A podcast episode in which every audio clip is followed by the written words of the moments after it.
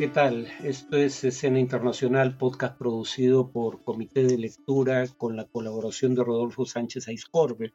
Este es eh, un podcast de análisis sobre política internacional. Se emite martes, jueves y sábado todas las semanas. La emisión de los jueves, como esta, es de libre acceso, pero para acceder a las emisiones de los martes y sábados hay que estar suscrito a Comité de Lectura si están interesados Pueden suscribirse yendo a la página web de Comité de Lectura o usando el enlace en la descripción de este episodio. La primera noticia de hoy, 27 de julio, es eh, que una misión enviada por el Vaticano inició sus indagaciones en torno al grupo sodalicio de vida cristiana. Es una misión especial eh, designada por el propio Papa Francisco y va a investigar las acusaciones a miembros de esa organización de vejación sistemática, física, psicológica y sexualmente hablando. Él compone en la misión especial el arzobispo de Malta, Charles, eh, Charles eh, Siciluna, y un sacerdote español, Jordi Bartomeu, eh, que deben determinar las responsabilidades que hubiera lugar y eh, con base en eso eh, elaborar un informe eh, con base en el cual a su vez el Papa podría tomar una decisión en torno a la materia. ambos son miembros del Dicasterio para la Doctrina de la Fe.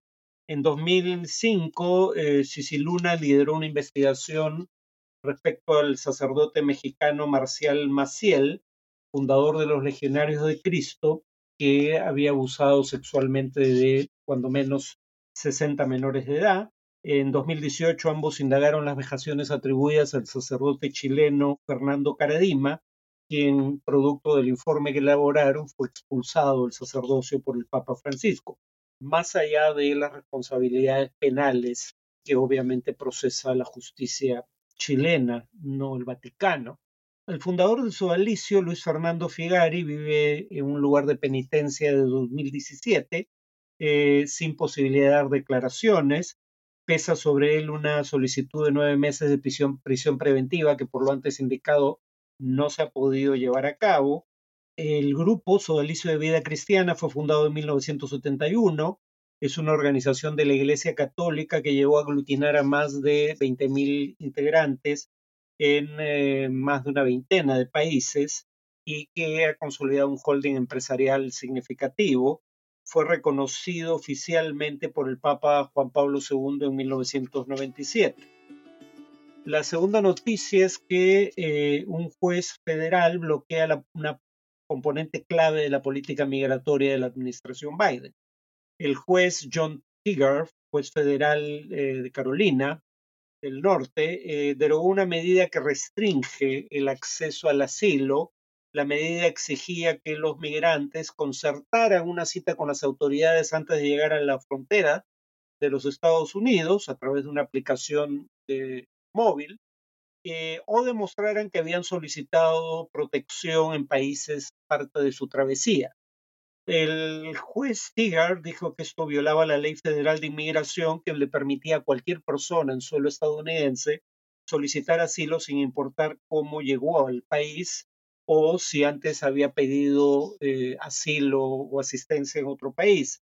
También eh, argumentó que había un riesgo de violencia eh, con base en experiencias prácticas contra migrantes en países como México, Colombia y Belice, lo que hacía imposible esperar turno en muchas ocasiones. La administración Biden apeló, pero no argumentando en favor de, de la constitucionalidad o legalidad de su norma, sino de que eh, su no aprobación podría generar una situación caótica. Es decir, las consecuencias prácticas es lo que relevó en eh, público al menos al hablar de la apelación. Y finalmente, tercera y última noticia, eh, se produjo un intento fallido hasta donde parece ser el caso de golpe de Estado en Níger. Eh, Mohamed Bassoum, el presidente elegido democráticamente, fue retenido por la Guardia Presidencial, pero eh, una cuenta oficial en Twitter, bueno, ha cambiado de nombre esa red social, de la presidencia dijo que eh, pese a la expectativa de los golpistas de recibir apoyo de las Fuerzas Armadas, estas eh, no, lo, no lo respaldaron y una fuente cercana a la presidencia alega que las Fuerzas Armadas han dado ya un ultimátum a los miembros de la Guardia Presidencial que retuvieron al presidente. La respuesta internacional fue inmediata. La Organización para la Unidad Africana condenó el intento de socavar la estabilidad de las instituciones democráticas. Estados Unidos y la ONU condenaron lo que llamaron un intento de golpe de Estado. Y Josep Borrell, jefe de la diplomacia de la Unión Europea, eh, dijo que esa organización condena, cito, cualquier intento de desestabilizar la democracia y amenazar la estabilidad de Níger. Níger es importante porque es un país, eh, por varias razones. Primero, porque es un país que enfrenta insurgencias eh, vinculadas tanto a Al Qaeda como al Estado Islámico, es decir, grupos yihadistas de alcance global. Eh, dos vecinos de este país, Mali y Burkina Faso, son gobernados por militares golpistas que a diferencia de Níger, han buscado eh, acercamiento a países hostiles a la OTAN como eh, Rusia. Eh, Níger también es un aliado de la Unión Europea en los intentos de frenar la inmigración irregular hacia Europa proveniente del África subsahariana. Pero además es importante el tema porque Mohamed Bassoum fue elegido por primera vez, o mejor dicho, fue elegido presidente en 2021 y eso implicó que por primera vez en Níger se produjera una transición democrática y pacífica del gobierno desde la independencia de Francia en 1960. En cuanto al tema de análisis, es el de la reforma judicial en curso en Israel, que ha generado tanta resistencia entre sectores de la población, mayoritarios a juzgar por las encuestas en ese país. ¿Qué busca la reforma de la Corte Suprema? Porque eso es fundamentalmente lo que está en cuestión. Por un lado, ya se aprobó una ley, que es lo que ha reactivado las protestas, que deroga la aplicación por parte de la Corte Suprema del principio de o estándar de razonabilidad para derogar decisiones del gobierno. Digamos, ¿por qué se empieza por este estándar de razonabilidad? Básicamente por dos tipos de razones. Primero, porque eh, hay miembros de la coalición de gobierno que temen las consecuencias legales de cargos penales en su contra y por ende eh, no quieren que la Corte Suprema intervenga en ese tipo de casos. Por ejemplo, Ari Ederi, eh, jefe del segundo partido con más representantes en el Congreso y con más votantes de la coalición de gobierno, el partido religioso ultraortodoxo Shas, eh, fue, digamos, destituido de la condición de ministro del Interior en el año 1993 porque la Corte Suprema dijo que no podía ejercer ese cargo alguien que había sido condenado por corrupción. Fue forzado a renunciar y terminó en prisión.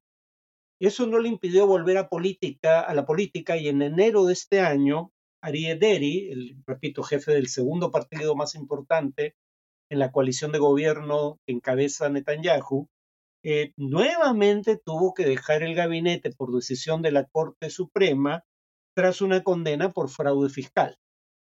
Eh, además, varios ministros del gabinete de Netanyahu han dicho que eh, usarían estos cambios en la legislación para a su vez cambiar a la fiscal general del país, quien es la encargada de investigar, por otro lado, acusaciones penales de corrupción, entre otras, contra el propio primer ministro Netanyahu. Entonces, digamos, ahí creo que esto ayuda a entender por qué hay tanta oposición. Básicamente se quieren curar en salud impidiendo que la Corte Suprema investigue su caso. En segundo lugar, el ministro de Justicia del gobierno de Netanyahu, Yarib eh, Levin, en el Parlamento israelí, el, la Knesset eh, o el Knesset, cuando puso ejemplos de uso del estándar de razonabilidad eh, aplicado por la Corte Suprema de manera errónea, según él, todos y cada uno de sus ejemplos fueron sobre los derechos de los palestinos. O sea, aquí está en juego el tema de la ocupación israelí de territorios palestinos que contraviene el derecho internacional pero que era tolerada por la Corte Suprema con algunas restricciones. Ahora no quieren ni siquiera esas restricciones. Por ejemplo, habló de un caso en el que la Corte Suprema permitió a familias palestinas de territorios ocupados acudir a una ceremonia en Israel en la cual iban a honrar a sus fallecidos junto con eh, ciudadanos israelíes. O el intento de impedir el ingreso a Israel de un palestino americano porque era parte de una campaña de boicot a Israel por sus violaciones del derecho internacional, eh, la campaña BDS, boicot, desinversión y sanciones. Eh, nuevamente la Corte Suprema dictaminó que esta persona debía poder ingresar al país. Eh, ese es el tipo de acciones que quiere impedir la coalición de gobierno. Además de cosas como, digamos, eh, una ley que se ha aprobado ya y que no quieran que sea revisada por la Corte Suprema, que permite a negocios privados rehusar servicio por creencias religiosas, sea palestinos o a judíos israelíes, pero que, por ejemplo, pertenezcan a la comunidad LGTBI. O sea, básicamente son, eh, eh, aquí se está parando la discriminación por razón de orientación sexual. Eh, eso es lo que quiere salvaguardar de la revisión de la Corte Suprema el gobierno actual. Además, se quiere cambiar la forma en que se elige la Corte Suprema, no solo recortarle atribuciones, sino que eh, ya no tenga eh, o no sean elegidos sus jueces por eh, un comité en donde el gobierno no tiene mayoría. La mayoría la tienen los propios jueces de la Corte Suprema o miembros del el Colegio de Abogados israelí, pero se quiere cambiar eso para que el comité esté compuesto por una mayoría de personas designadas por el gobierno. Entonces no solo quieren que tenga menos atribuciones, quieren controlar la designación de miembros de la Corte Suprema y además cambiar algunos de sus eh, mecanismos de funcionamiento. Por ejemplo, para derogar una ley se requeriría que todos los miembros, 15 en total, vean el caso y una mayoría hipercalificada de 12 votos. En un contexto en donde además se propone de cualquier manera, lo cual hace que todo lo demás sea secundario, que el Parlamento pueda revocar las decisiones de la Corte Suprema con mayoría simple. Y por último, se busca que eh, la Corte Suprema no pueda revisar lo que en Israel, país que no tiene constitución, se llama leyes básicas, o sea, leyes paraconstitucionales, si se quiere. Eh, y claro, el problema es que para evitar la supervisión de una ley por parte de, la Corte Suprema, eh, leyes que no son leyes fundamentales están siendo presentadas como tales para que estén fuera del alcance de la Corte. Por ejemplo, una, eh, una ley de inmigración que permite la detención indefinida de solicitantes de asilo político. En fin, todo esto es lo que está en juego en este proceso. Cuando el gobierno israelí dice que algunas de las cosas que está proponiendo existen en otros países, por ejemplo, las cortes en el Reino Unido no pueden derogar leyes, lo que no se indica, sin embargo, es que en esos otros países como Canadá o el Reino Unido, que son citados como ejemplo en distintos aspectos, hay otros contrapesos al poder del Ejecutivo eh, o del legislativo, dependiendo del caso, eh, que no existen en Israel. En primer lugar, ya indicamos que Israel no tiene una constitución. Tiene leyes básicas, pero que no cubren todos los temas propios de una constitución. Alguien podría decir, bueno, el Reino Unido tampoco tiene una constitución. Sí, pero el Reino Unido tiene el Bill of Rights, o sea, tiene una declaración de derechos eh, legalmente exigibles, fundamentales para todos sus ciudadanos. Israel tampoco tiene algo equivalente al Bill of Rights británico. No hay constitución, no hay una norma que establezca de manera categórica los derechos fundamentales de los ciudadanos. No hay separación entre ejecutivo y legislativo porque es un régimen parlamentario en donde siempre o casi siempre el ejecutivo ha tenido mayoría en el legislativo De hecho, eso es condición para que el jefe del Ejecutivo sea elegido como tal. Y además es un sistema parlamentario en donde hay una única Cámara en el Parlamento. Es decir, no hay una segunda Cámara que pueda revisar las decisiones de la Cámara de Diputados, digamos, ¿no? Y por otro lado, Israel no es un país federal. Entonces tampoco es el caso que haya eh, un ámbito de legislación que sea de atribución fundamental de gobiernos locales. Y el jefe de Estado, el presidente, no tiene poder de veto sobre la legislación. Es decir, en Israel el único contrapeso al poder del de, eh, Ejecutivo o del gobierno, que suele implicar mayoría en el Congreso, el único contrapeso al poder del gobierno es la Corte Suprema en lo esencial.